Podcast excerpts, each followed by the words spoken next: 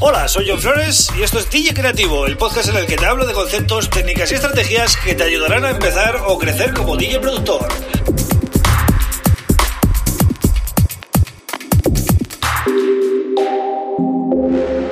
Hola, bienvenido, bienvenida a DJ Creativo. Mi nombre es John Flores y este es el episodio número 28 del podcast. Bueno, hoy quiero hacer un break, ¿no? Porque llevo dos episodios seguidos hablando de plugins y creo que voy a tocar otro tema y hoy va a ser un episodio un poquito de reflexión y de comentarte también cositas que debes saber, ¿no? Eh, si te quieres dedicar a esto profesionalmente, bueno, no es que te quiera cortar el rollo ahora mismo, pero eh, quiero hacerte ver eh, cuál es el camino, ¿no? Y muchas veces las piedras que nos encontramos. Eh, bien, cuando tú empiezas a pinchar, eh, generalmente, eh, pues bueno, lo haces con mucha pasión, con, con muchas ganas, porque además estás en, una edad, ¿no? Igual que tus amigos salen de fiesta y, y cuando estás pinchando, pues quizás ellos están en la pista y bueno, es todo como muy idílico, ¿no? Todo, todo fluye. A medida que empieza a ser un trabajo ya, bueno, pues tus amigos van desapareciendo del mapa, ¿vale? Porque tú tienes que ir a pinchar de manera muy recurrente. Viernes, sábado, eh, incluso días extras, entre semana, eh, eh vísperas de festivos, eh, todos los fines de semana habidos y por haber. Y eh, bueno, llega un momento que tú también dices, bueno, pues hoy no me apetece ir a pinchar, pero hay que ir, ¿no? Porque vamos a ver, lo ideal es pinchar con ganas, animado y tal, ¿no? Pero a veces tienes fiebre y tienes que pinchar igual, ¿vale? Porque el trabajo es el trabajo. Y pinchar con fiebre te aseguro que no es muy divertido. Entonces, eh, ese tipo de cosas eh, también son durillas y forman parte de lo que es el día a día del DJ profesional. Pero aparte de esto, te voy a comentar una cosa que es muy importante. En el momento que eres DJ profesional, tienes que tener o un contrato de trabajo o ser autónomo. Esto tenlo muy claro, ¿vale?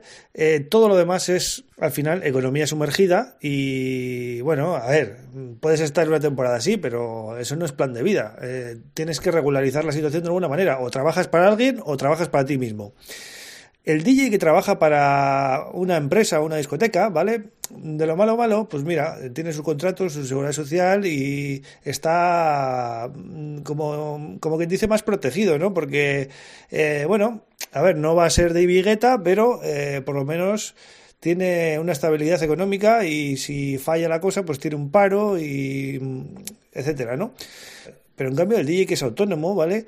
Eh, como la mayoría de los que puedes ver en, en los medios y los carteles importantes, eh, dependen de sus bolos y de generar dinero con su marca personal, ¿vale?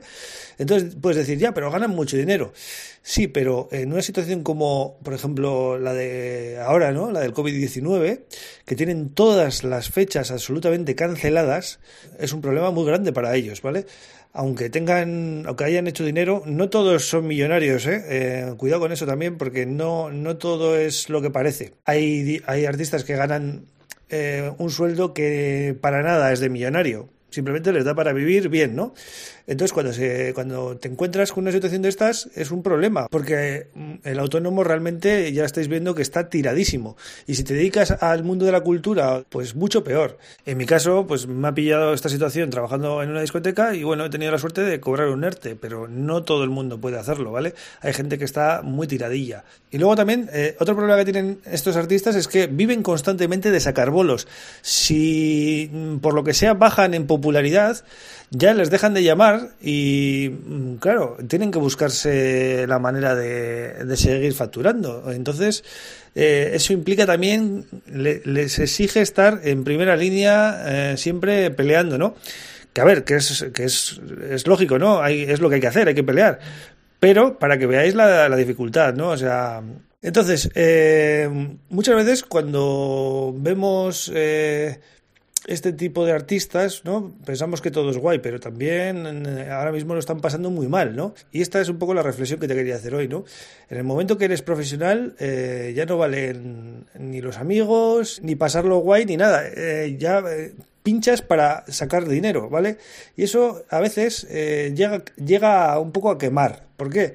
Porque como necesitas llevar dinero a casa, tienes que pinchar en sitios que igual no te gustaría. Tienes que hacer cosas, eh, eventos especiales que porque necesitas dinero. Esto es lo que quería que vieras también, ¿no? Mantenerte muchos años trabajando en este sector es complicado.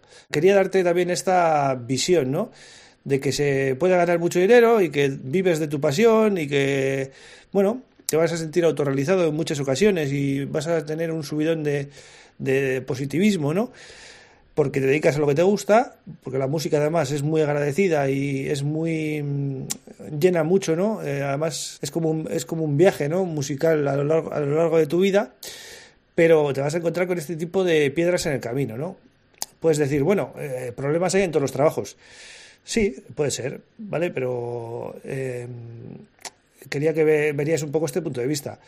Así que nada, eh, este es el episodio número 28, un poquito diferente, pues para dejar un poco los conceptos técnicos y también daros esta visión, ¿no? Desde un punto más eh, reflexivo, pero que también es necesaria eh, de vez en cuando, ¿vale?